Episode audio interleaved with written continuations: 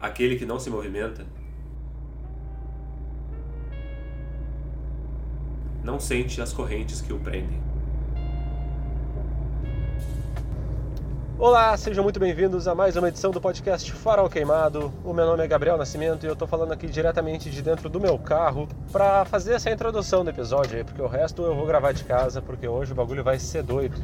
Se eu falei para vocês no último episódio que foi o mais difícil de fazer e tal, esse agora tá sendo mais divertido, porque a ideia para ele já veio com um pouco mais de tempo para me preparar e tudo mais. E aí eu fiz uma pesquisa e vou trazer aí umas historinhas legais para vocês. Quem acompanha o Farol Queimado nas redes sociais viu que essa semana eu postei um teaser ali assim, com uma pergunta, né? E muita gente veio me pedindo a resposta antes da publicação do episódio. Eu falei que o pessoal ia ter que esperar, né? E qual era essa pergunta? A pergunta é: o que é que as meninas superpoderosas, a banda The Who e o atentado às Torres Gêmeas têm em comum? Então, essa pergunta aí, quem instigou a pergunta, na verdade, nem fui eu. Mas vamos por partes. A história é a seguinte: eu estava na semana passada trabalhando, eu do nada fiquei com uma música na cabeça, que era uma música tocada num episódio das Meninas Superpoderosas. Eu que sou de 94 aí, né? Foi uma série que fez parte ali de parte da minha infância. E eu fiquei com essa música na cabeça e fui procurar no Google, assim, até não encontrei.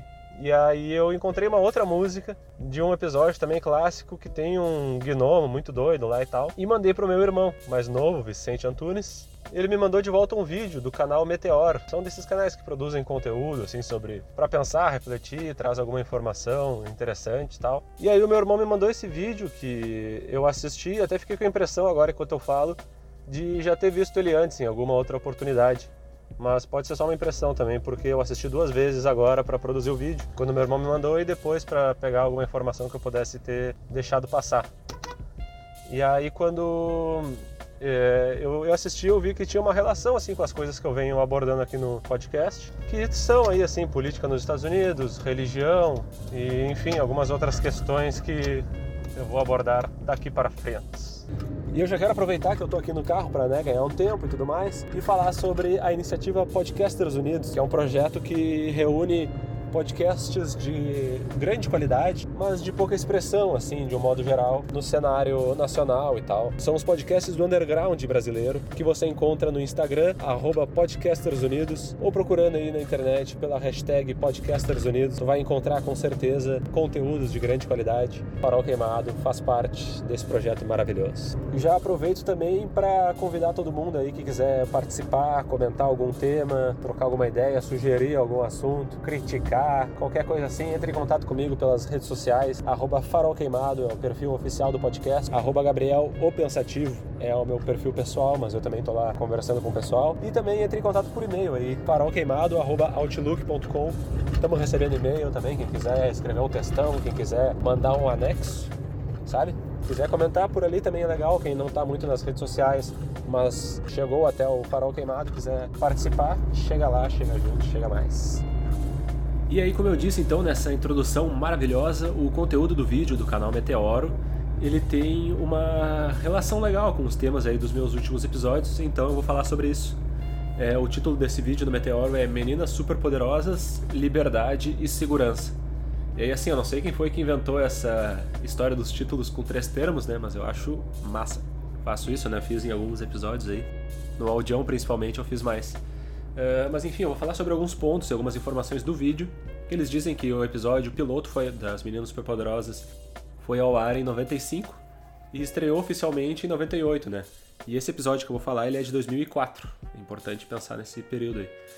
Uh, eles dizem que tem muito a ver com o Tommy, que é um álbum, uma ópera rock, que virou filme do The Who. E aí dizem que tem muito a ver e tal. Eu acho que nem tanto, mas eu vou falar sobre isso mais adiante. Dizem também que assim como o Tommy é, uma, é um musical, e aí que tá, né? O Tommy não é um musical, ele é uma ópera ou uma opereta. Tem uma diferença que, tipo, o musical ele tem, assim, diálogos e conversas, enquanto que a ópera é só música. Mesmo que haja uma interlocução, é só através de cantoria, né? Então é isso aí. E aí eles usam né, no vídeo uma imagem do Yin Yang para falar sobre a oposição, a dualidade entre liberdade e segurança. E aí é um teto, assim, porque tipo, eu fiquei meio assim pensando, será que são realmente opostos e tal? E aí até acho que não, mas eu fui ver, tipo, tem vários pensadores, isso é uma questão antiga, obviamente. Tem vários pensadores e filósofos e tal que dizem que que sim, é uma oposição e tal, então né, quem sou eu para falar qualquer coisa diferente? E daí eles falam que o episódio foi banido nos Estados Unidos. E eu fui atrás e tal, e vou falar sobre enquanto eu for contando aí sobre o episódio. E essa ideia também de segurança versus liberdade é meio que a ponte entre essas coisas todas aí que eu chamei lá no título, né? Mas enfim, nós vamos falar sobre isso mais adiante. E vamos então com um resumão do episódio, que o nome do episódio é Se Me,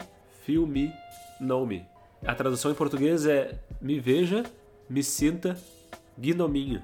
É escrito assim, gnomo com o, I, o Y no fim, que seria de diminutivo, né? Que é para fazer, para ter a mesma sonoridade de know me, que é, seria me conheça. Então me veja, me sinta, me conheça. E obviamente, como tem um gnomo, né, os caras fizeram esse perspicaz trocadilho. Uma das músicas do álbum Tome, do The Who, é See Me, Feel Me, e ela tem um propósito e tal, mas também vou falar sobre mais adiante. Essa é uma relação que eles fazem entre o episódio e, e a música, enfim. Eu não vou fazer uma sinopse do episódio, é mais tipo um resumão comentado, assim. Vão ter coisas sobre o enredo e tal, mas não chega a ser spoiler porque é um desenho infantil de 16 anos atrás, né? Então foda-se.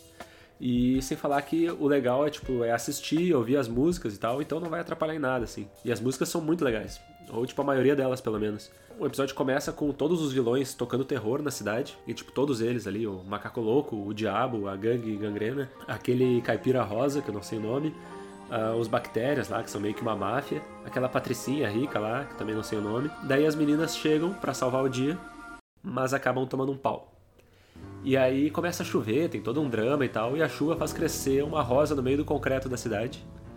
E dela surge um gnomo prometendo a salvação, mas com uma condição.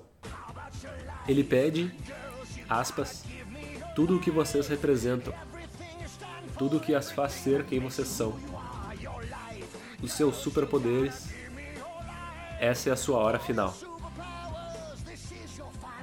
Respondam agora se quiserem paz. E aí já entra aquela questão da segurança versus liberdade, né?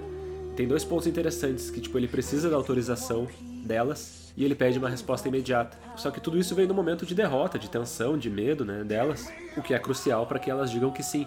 E assim, o episódio não mostra o que, que fez os vilões se juntarem para tocar o terror na cidade, mas eu me permito supor que tenha algum dedo do gnomo para que ele pudesse depois aparecer como o salvador da pátria. E a gente sabe, né, essas histórias dos salvadores da pátria que chegam por aí e tal, enfim. E daí rola uma das cenas mais doidas, que é o gnomo, depois que as meninas aceitam o acordo com ele, subindo aos céus e pedindo aos espíritos anciãos a força para libertar a cidade de todo mal.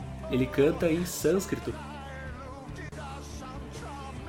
enquanto luzes epiléticas piscam e ele mostra assim, seu peitoral bombado e tal. E aí foi, isso foi especulado como um dos motivos de ter sido banido. As luzes, no caso, não o sânscrito e nem o peitoral. Uh, apesar de que muitas pessoas falaram que as palavras em sânscrito seriam coisas do capeta e tal. Mas eu vi em dois lugares diferentes na internet que seria algo como velhos sábios ouçam o meu todo-poderoso chamado. Eu entenderia mais se a censura fosse por causa das luzes do que pelo motivo que o criador alegou, mas a gente vai chegar lá. E eu até precisei pausar essa história das luzes aí, eu precisei pausar para ver se eu não tava ficando louco também, porque eu via as paredes piscando, aí quando eu pausei, eu tava na televisão, né? Eu vi que não, era só o efeito da luz da TV mesmo. São umas luzes vermelhas, assim, bem fortes. É bem doido o bagulho. E essa cena ela tem uma pegada bem rock, assim, que lembra o Jack Black, do Tenacious D e tal. Inclusive, o Jack Black foi convidado para dublar o Gnomo, mas ele estava envolvido com a escola do rock e aí não, ele não, não aceitou, né? Daí depois de toda essa cantoria, abre um lindo dia de sol e a cidade começa a celebrar. Aí aparece um morador cantando que todos os problemas se foram.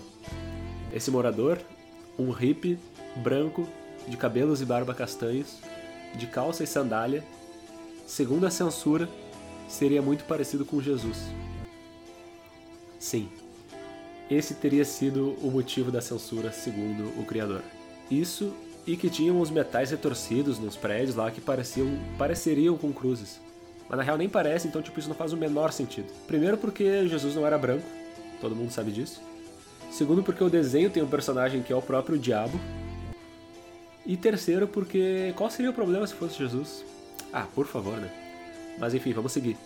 Tá lá toda a cidade celebrando, e cantando que o cara livrou todo mundo do mal. E aí o prefeito chega a cantar: Nós faremos de tudo para te agradar pro gnomo, né? E eles celebram assim coisas bem simples e banais, como borboletas e a brisa do verão. E já o gnomo, ele celebra todo o louvor que a cidade tá, tá dando a ele.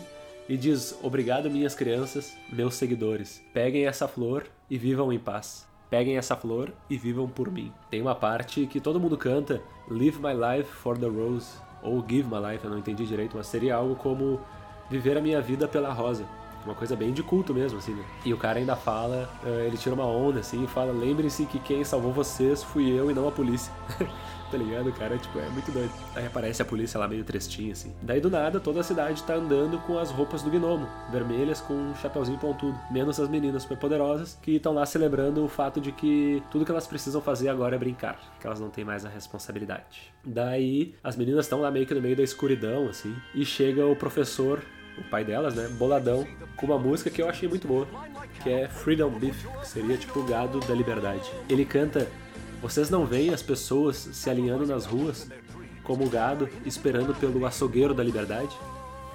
Sacrificando suas esperanças e sonhos e sua individualidade pela liberdade? Será que vale a pena ser gado por segurança nas ruas? Isso tudo palavras dele. Daí as meninas percebem que se o cara tirou a liberdade das pessoas, ele é mal. E se ele prometeu livrar do mal, ele não cumpriu. E o acordo foi pro saco. Então elas vão atrás dele para tentar recuperar os poderes dela. E daí vem a música que eu mandei pro meu irmão e que fez com que ele me mandasse esse vídeo do meteoro. Elas daí confrontam o, o gnomo, dizendo que ele veio cheio de papo para fazer elas se sentirem bem, mas era só papo. Que não pode haver um cara como ele sem que haja pessoas como ela. É meio que essa dualidade, assim. E daí eu vi até uma história que poderia ser meio ambíguo isso de que, tipo, ele é o vilão por estar tá tirando a liberdade e dando segurança, ou elas seriam as vilãs por estarem buscando a liberdade sem poder dar segurança total para a população. E aí elas cantam toda uma musiquinha lá sobre yin, yang, dualidade e tal. E ele tenta cantar em sânscrito para ter poder e derrotar elas, mas ele tá sem força e elas acabam ganhando dele. E aí elas derrubam ele do alto de uma flor gigante que tinha plantada lá no meio da cidade e ele cai num vazio psicodélico assim. E aí rola a única parte falada do episódio, que o gnomo fala o seguinte: À medida que desço a terra e vejo o universo acima de mim, percebo que a vida evolui, gira e se dissolve completamente em torno dos opostos Portanto, concluo que não possa existir em minha mente utópica. E aí, tipo, eu achei isso muito doido. Eu achava que era alguma coisa, alguma citação, alguma frase de alguém. Não achei essa frase em nenhum lugar. Ou seja, é uma frase do duende, do gnomo, das meninas superpoderosas. E é uma frase bem doida, né? E daí rola uma explosão, tipo, quase que nuclear, assim, em preto e branco e em silêncio. E aí depois vem de novo os raios de sol e a cidade celebrando aí no caso as meninas superpoderosas e cantando para elas a mesma coisa que cantaram para eles, assim, nós faremos o melhor para agradar vocês. Daí elas falam: "Vocês não estão ouvindo o que vocês estão dizendo? Vocês têm que tomar as rédeas da situação. É difícil, mas mesmo assim é, é, é, é, do jogo. E daí elas cantam que o bem e o mal tem que tentar conviver e tal.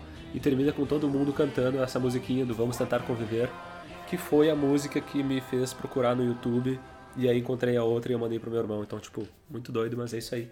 Assim termina o episódio. E depois eu fui assistir o filme, o Tommy, que é essa ópera rock, essa esse longa-metragem é inspirado no, no álbum do The Who. E aí eu sabia que tinha música e tal, mas eu achei que fosse um musical, e aí no caso é uma ópera. Enfim, basicamente a história é de um guri que na infância presencia uma situação traumática e se torna surdo, burro e cego. Na cabeça dele ele interpreta tudo como música daí e tal, e em um dado momento ele começa a jogar pinball e se torna um campeão. Tipo, ele começa a jogar super bem, sentindo as vibrações, ou sei lá, e aí ele fica famoso por ser surdo e cego e ser um campeão. Daí finalmente acontece acontece alguma coisa lá que faça com que ele deixe de ser cego e surdo, então ele se torna uma espécie de líder espiritual, líder religioso, sei lá. Basicamente é isso. Tem mais e tal, então se tu tiver interesse, gosta de boa música, escuta o álbum, assiste o filme, é bem legal. Aliás, o filme tem um elenco foda, sabe? Tem o Eric Clapton, o Elton John, a Tina Turner, o Jack Nicholson, todos os caras da banda, mas só o, o Roger Daltrey, que faz o Tommy, e o Kit Moon, que faz o tio do Tommy, são personagens, assim. Os outros dois aparecem como eles mesmos tocando músicas no fundo, assim. Na hora que aparece o Eric Clapton e alguns outros. E tem outros dois, que são a Anne Margaret e o Oliver Reed, que são os pais do, do Tommy, que se vocês forem olhar, vocês vão ver que vocês conhecem eles de algum lugar e tal. E daí tem, assim, tipo, uma parada que eu achava que a, as músicas do filme seriam cantadas pela banda, mas elas são cantadas pelos personagens. Então, tem algumas que, bah, ficaram bem nada a ver, mas tem outras que ficaram muito boas, assim. Inclusive a versão da Tina Turner, depois ela gravou uma versão da música Acid Queen pra, ela mesma, assim, é muito a fuder a música. Enfim, basicamente a história é essa, isso aí. E daí entram as relações entre as coisas. Tipo, tem entre o título do episódio e o título da música, que seria esse See Me, Feel Me, e depois o Gnomo. Mas assim, o que eu entendo disso é que, sei lá, a única relação que poderia ter é que o Gnomo também queria ser visto, ele queria chamar atenção, mas ele queria ser conhecido, ele queria ser poderoso. E a mim o que parece é que o Tommy no filme, ele queria ser visto, tocado e curado pela, assim, tipo, da, da, da condição dele, sabe? Ele podia ser, querer ser curado tanto pela mãe dele, que ela percebesse que, enfim, que ele é uma criança angustiada e tal, que tivesse simpatia por ele e essa coisa pudesse curar ele, ou então essa parada espiritual que ele tem de ter ficado surdo e cego e aí viver dentro dele, dele mesmo, ele busca assim, esse tem quase que um apelo desesperado para uma cura, sabe? Aí depois as similaridades que o Meteoro diz entre o Tommy e o Gnomo também não vejo tantas assim. Uh, acho até que eles estão mais distantes, porque assim, tipo, quando o Tommy ele desperta, pelo menos no filme, ele se posiciona contra o consumismo, o materialismo, é, representado nas joias da mãe dele, lá no caso e tal. E os pais dele acabam, por outro lado, monetizando essa pregação dele e chegam a criar um parque lá para atrair os seguidores dele e tal. Tem que pagar bem caro para tentar chegar a essa revelação do Tommy. Ao mesmo tempo, ele meio que se deslumbra com essa ideia de ser seguido e fica se achando, assim, tanto que tem a música I'm a Sensation, né? Eu sou uma sensação. E como eu disse no episódio 9, eu não gosto desses desse tipo de líder, assim, dessa personificação de uma ideia e tal. E já o Gnomo, ele quer poder. Ao que me parece, assim, ele é o vilão. Apesar dessa coisa que eu falei que as meninas poderiam ser as vilãs. Mas eu sei lá, ele me parece, eu não vejo ele como um líder espiritual, mas sim como uma espécie de ditador, assim que a única coisa que ele prega é que todos vivam para ele e pela Rosa, e não me parece que haja assim uma promessa maior do que essa segurança da cidade, sabe? Uma coisa mais material e não espiritual. E aí entre o episódio e o filme, afora que os dois são uh, óperas rock, eu diria que a única coisa que eles têm assim numa relação é a parada de da terceirização da solução dos nossos problemas, sabe? Uh, tipo a população da, de Townsville, das meninas superpoderosas, e elas mesmas uh, abrem mão das responsabilidades e deixam que o gnomo decida por eles e tal. E os seguidores do Tommy abrem mão, tipo, do seu senso crítico para que o Tommy diga o que, que eles têm que fazer, como eles têm que agir para chegar a essa revelação que ele chegou. Então, é, basicamente, eu acho que é isso, assim, nessas relações. E aí essa parada de abrir mão tem uma relação com outra coisa que o vídeo do Meteoro apresenta que sobre esse tema de liberdade e segurança, que é um vídeo, eles põem um trechinho de um vídeo do Glenn falando pro TED TEDx, lá, sei lá, TED Talks, do Glenn Greenwald, falando sobre privacidade. E aí, assim, o vídeo tem mais de 20 minutos, mas eu vou trazer alguns pontos aqui, assim, que, que ele traz. É, primeiro, é a ideia que alguns têm de que se tu tá fazendo algo que tu, tu não quer que os outros saibam, talvez tu não devesse estar fazendo. Segundo o Glenn, o CEO da Google teria dito isso. E isso, né, tipo, é um sofisma. Sofisma ou falasse? Não, sofisma, né?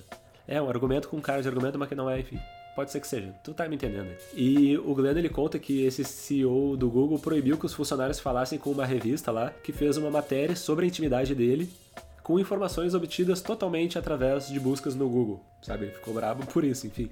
E segundo o Glenn, também o Zuckerberg teria dito que a privacidade não é mais uma norma social, enquanto ele mesmo comprou uma casa e todas na volta para que ele pudesse ter a sua privacidade preservada. E aí o Glenn até brinca que ele chega para as pessoas que falam isso uh, e diz: Ah, então me mandem suas senhas dos seus e-mails aí para eu poder dar uma bisbilhotada lá e tal. E aí ele nunca recebeu a resposta.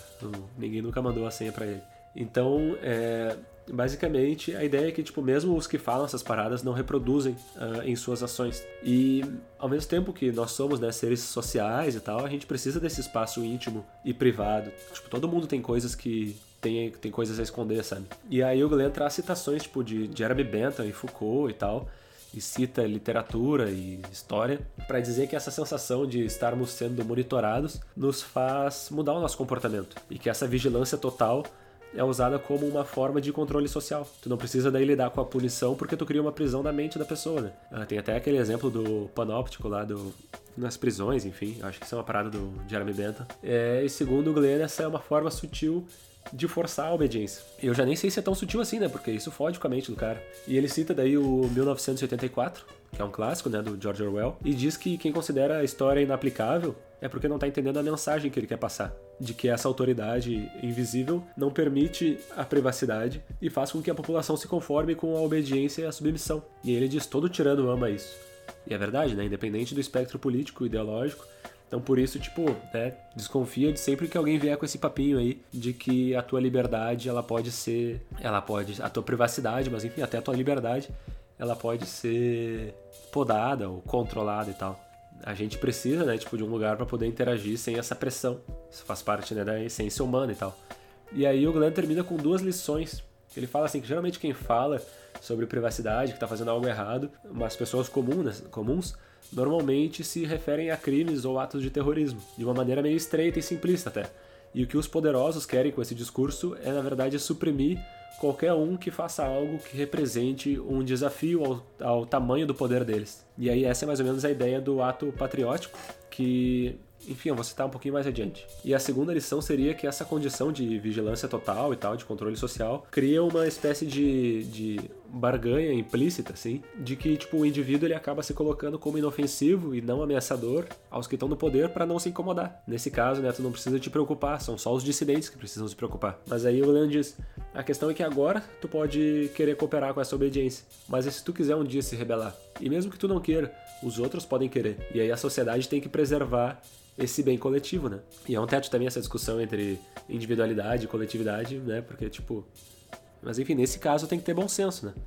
Mas é doido porque lá no, no episódio as crianças, as crianças, as pessoas abrem mão da sua, da sua individualidade para viver pelo todo, né? Pela rosa, pelo gnome e tal. Então tem assim, tem que ter um equilíbrio, né? Yin yang, caralho, porra. O bagulho é muito complexo. Inclusive estudem o, o, é o taoísmo, né? Pode ser.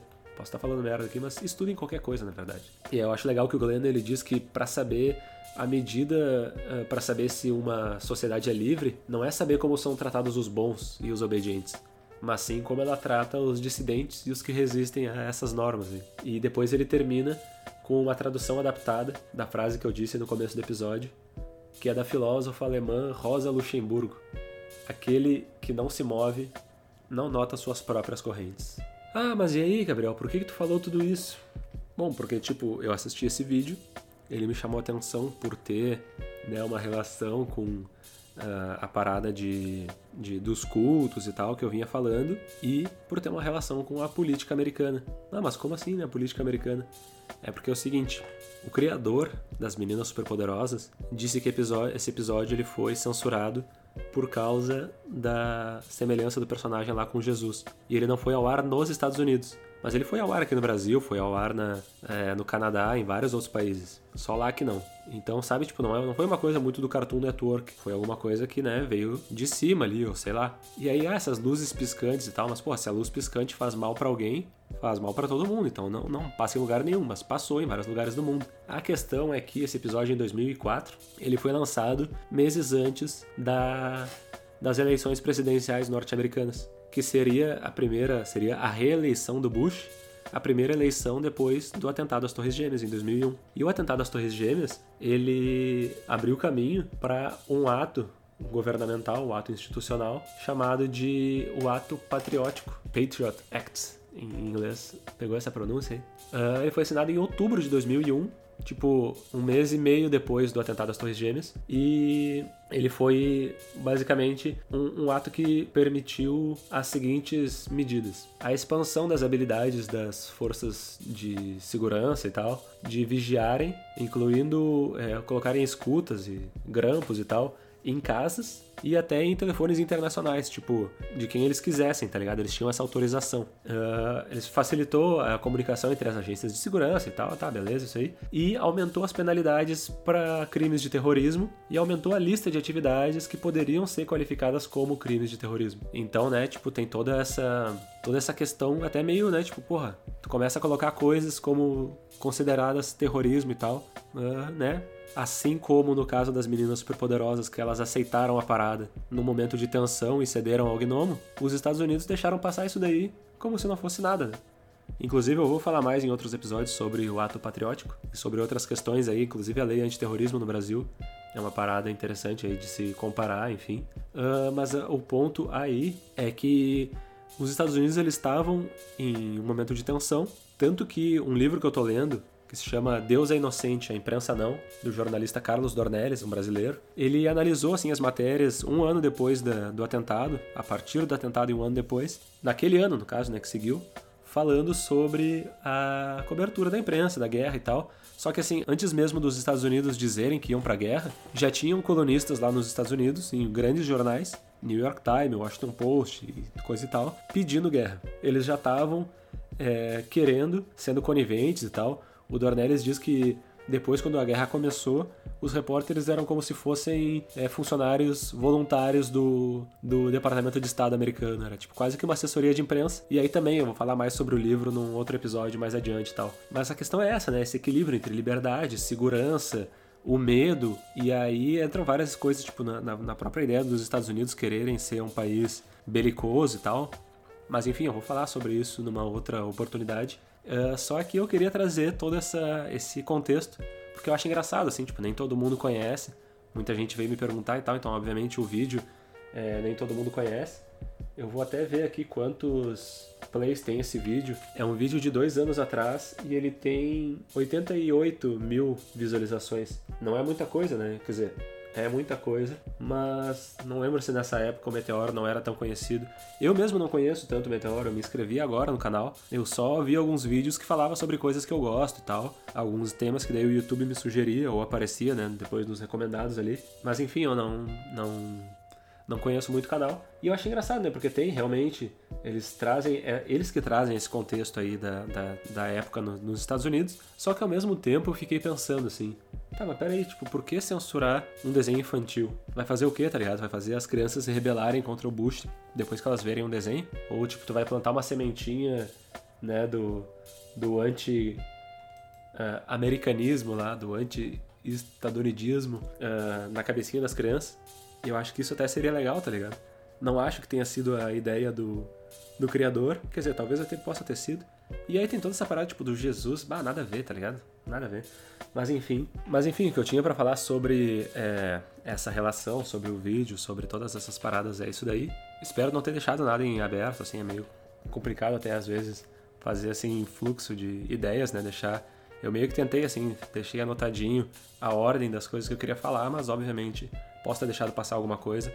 Então se eu deixei passar, me chama lá, como eu disse, no Instagram, arroba farolqueimado, ou no e-mail farolqueimado.outlook.com. Eu gostei muito porque eu fiz essas pesquisas e cheguei em outros temas, assim, por exemplo, eu cheguei num site lá que fala sobre outros episódios de desenhos que foram banidos nos Estados Unidos. Isso daí é legal de ver também, né? Tem, certamente tem outros aí que são bem interessantes, assim. Cheguei bah, em vários temas, em várias, sabe aquela coisa de vai abrindo uma aba e uma aba e uma aba. Então eu recomendo, assim, quem quiser assistir o vídeo, assistir o episódio das Meninas Superpoderosas, assistir o filme Tome, escuta o álbum Tome, assiste o vídeo do Glenn, sabe? É, lê sobre todos esses temas aí, sobre liberdade, sobre os pensadores, sobre, cara, estudem, tá ligado? Busquem conhecimento, como diria Ted Lu. E é isso, outra coisa que eu queria perguntar, quem chegou até aí, assim, porra, muito obrigado e tal, e já aproveita e me ajuda, assim. Esses dias a minha tia, que escuta o podcast, ainda bem, né? A família tem que escutar, pelo amor de Deus. Você que é da família e não está ouvindo, shame on you. A minha tia, ela ouviu e disse que não gosta muito dessa trilha. Hoje eu até tentei colocar aí essas paradas de, de música e tal, é, para dar uma variada. E até porque eu achei legal, eu gostei mesmo das músicas ali. Mas ela disse que não gosta muito dessa trilha e que, enfim, atrapalha ela para ela prestar atenção e tal. Eu tenho a impressão de que nós, enquanto jovens, nós eu tô falando eu e os meus contemporâneos. A gente tem essa facilidade com o lo-fi e tal, mas ela já não é a primeira vez que ela reclama. Uma vez no Natal, eu e meu irmão colocamos uma playlist de lo-fi, lo-fi com músicas natalinas e ela reclamou assim, ai, essa, esse, essa batida aí me incomoda e tal. Então eu não sei se é uma coisa, tipo, né, da, da, da geração, se é uma coisa que incomoda todo mundo aí. Esse daí é um instrumental que eu fiz junto com meu amigo Luiz. O nome do instrumental é O Som Que Estamos Fazendo. E foi faz muito tempo e tal, mas eu gosto bastante porque tem esse sax e tal, essa batidinha, o pianinho. Uh, Uh, e se vocês gostam aí, me avisem. Se vocês não gostam, me avisem também. Eu tô sempre aí tentando fazer uh, outros beats. O Luiz manda muito bem nisso. Vou pedir uma ajuda para ele, se for o caso. Mas me digam aí se vocês gostam ou não gostam da, da, da trilha. Me chama lá nos comentários, na moralzinha, e vamos fazer essa eleição democrática aí. Falaremos mais sobre outros assuntos daqui para frente. Muito obrigado, fiquem na paz, fiquem tranquilos, bebam água, fiquem atentos, e é isso daí. Beijos.